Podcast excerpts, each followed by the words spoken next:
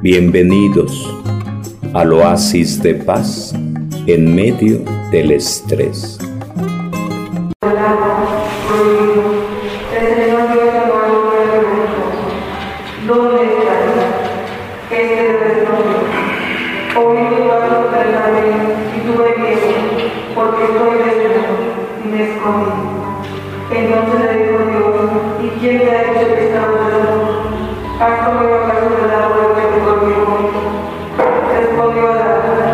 number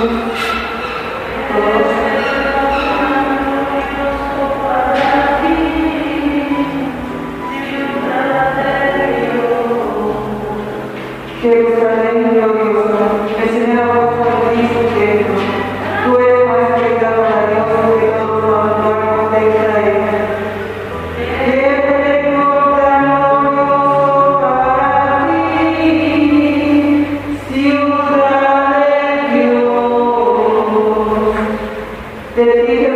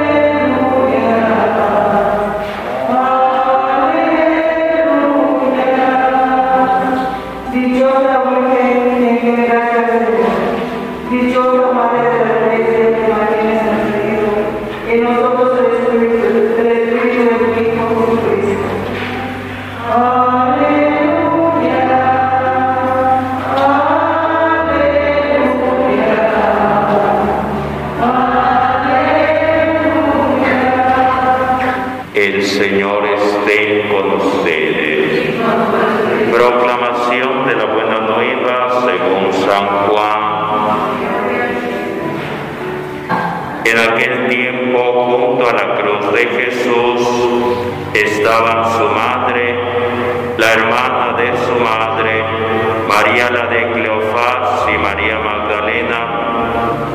Al ver a su madre junto a ella, al discípulo que tanto quería, Jesús dijo a su madre, mujer, ahí está tu hijo. Luego dijo al discípulo, ahí está tu madre. Y desde entonces el discípulo se la llevó a vivir con él. Después de esto, sabiendo Jesús que todavía llegado a su término, para que se cumpliera la escritura, dijo, tengo sed. Había allí un jarro lleno de vinagre. Los soldados sujetaron una esponja empapada en vinagre a una caña de hisopo y se la acercaron a la boca. Jesús probó el vinagre y dijo, todo está cumplido. E inclinando la cabeza, entregó el Espíritu. Entonces los judíos, como era el día de la preparación de la Pascua, para que los cuerpos de los ajusticiados no se quedaran en la cruz el sábado, porque aquel sábado era un día muy solemne, pidieron a Pilato que les quebraran las piernas y los quitaran de la cruz. Fueron los soldados, le quebraron las piernas a uno y luego al otro de los que habían sido crucificados con Jesús. Pero al llegar a viendo que ya había muerto, no le quebraron las piernas, sino que uno de los soldados le traspasó el costado con una lanza e inmediatamente salió sangre y agua. Palabra del Señor. Puedes sentarte, puedes sentar. He ahí a tu madre. Jesús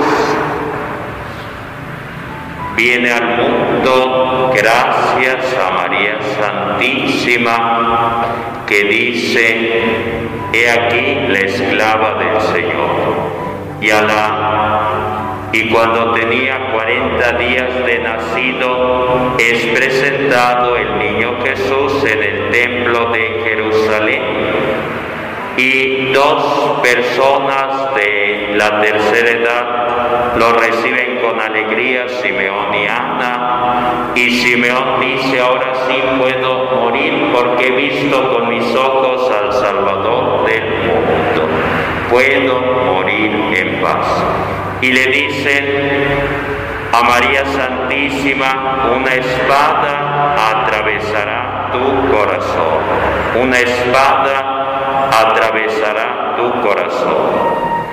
Y ese momento de aquella profecía se cumple el día de la crucifixión, cuando para comprobar si sigue con vida o ha fallecido, primeramente intentan romperle los huesos a Jesús, intentan romperle los pies a Jesús, pero no lo logran. Intentan quebrarle las piernas, pero únicamente deciden con una lanza picar el costado de Jesús para llegar a su corazón, del cual saldrá sangre y agua. Y se cumple en ese gesto, en ese momento, la profecía, una espada atravesará tu corazón, porque lo que le hacen al hijo, le hacen a la madre,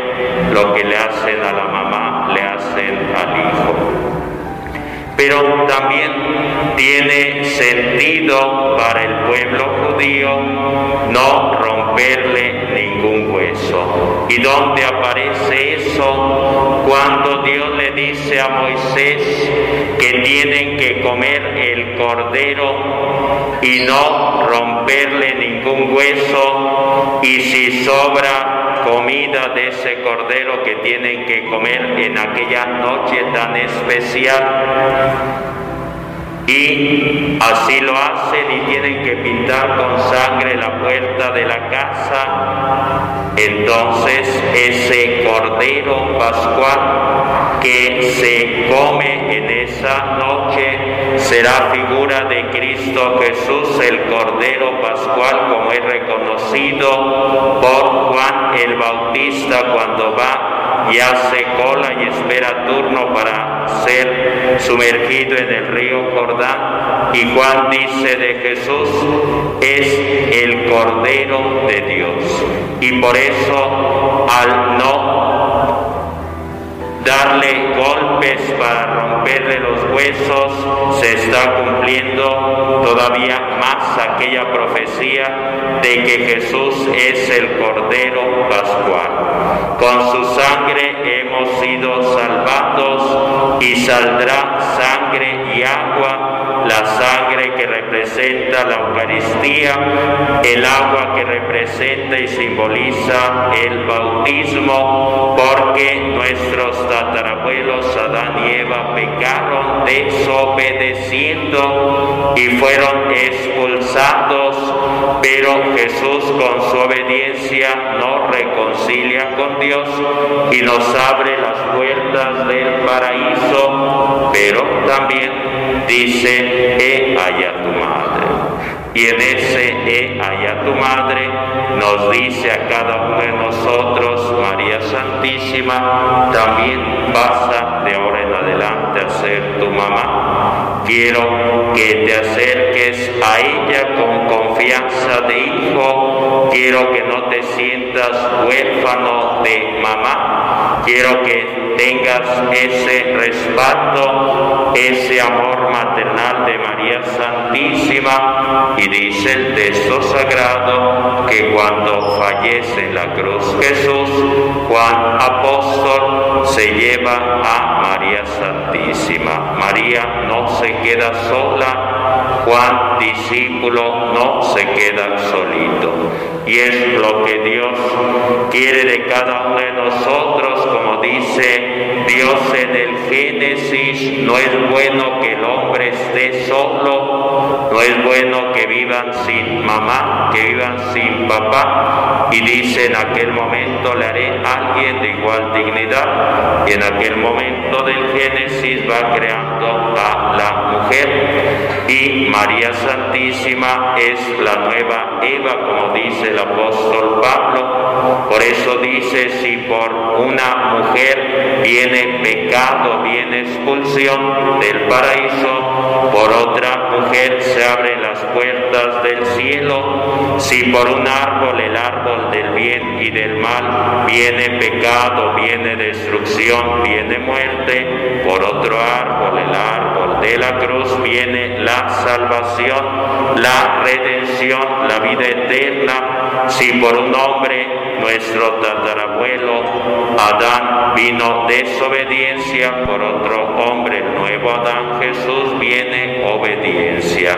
Y por ello Jesús desde la cruz dice, Padre, perdónalos porque no saben lo que hacen. Y Jesús nos reconcilia con Dios y nos invita a cada uno de nosotros a acercarnos con María, a pedirle ayuda y poder escuchar lo que dice la Virgen de Guadalupe a Juan Diego desanimado, no tengas miedo, corres bajo mi regazo. Hoy pedimos ayuda al Espíritu Santo para que les conceda el don del consuelo a esta familia, para que el Espíritu Santo los fortalezca y sigan adelante, pero sobre todo para que puedan acercarse con confianza de hijos ante María Santísima que te dice, no tengas miedo, corres bajo mi regazo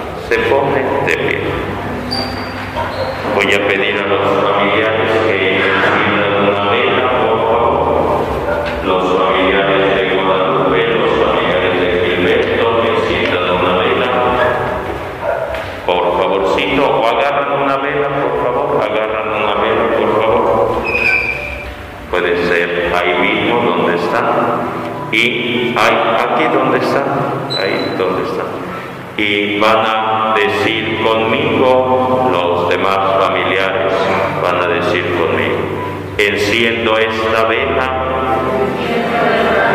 en señal del alma inmortal de Guadalupe, en señal del alma inmortal de Guadalupe que siempre me acompaña. Y hoy entrego su alma a Dios y dicen conmigo, enciendo esta vela eterna de Gilberto, que siempre me acompaña. Y hoy entrego su alma a Dios. Y dejan la vela, pasan a su lugar. Recordad Santísima guarda aquellas palabras en su corazón y acompaña a su Hijo Jesús, que desde la cruz dice, Padre, todo lo he cumplido. Y María Santísima sigue acompañando a su Hijo, creyendo en su palabra que dice, aunque haya muerto, resucitaré. Y los que hayan fallecido, también los resucitaré. Pedimos por el eterno descanso de Guadalupe García García, de Gilberto a un año de vida nueva, por el eterno descanso de Gilberto Hernández Vázquez, por su familia, por sus seres queridos. Y hago una oración de bendición. Padre bondadoso, ponemos en tus manos a Guadalupe y a Gilberto para que así como en ese momento su familia ha entregado su alma a Dios, así puedan entregar su tristeza, su dolor a Dios y encontrar en María Santísima el consuelo en su diario vivir y la fortaleza con el Espíritu Santo,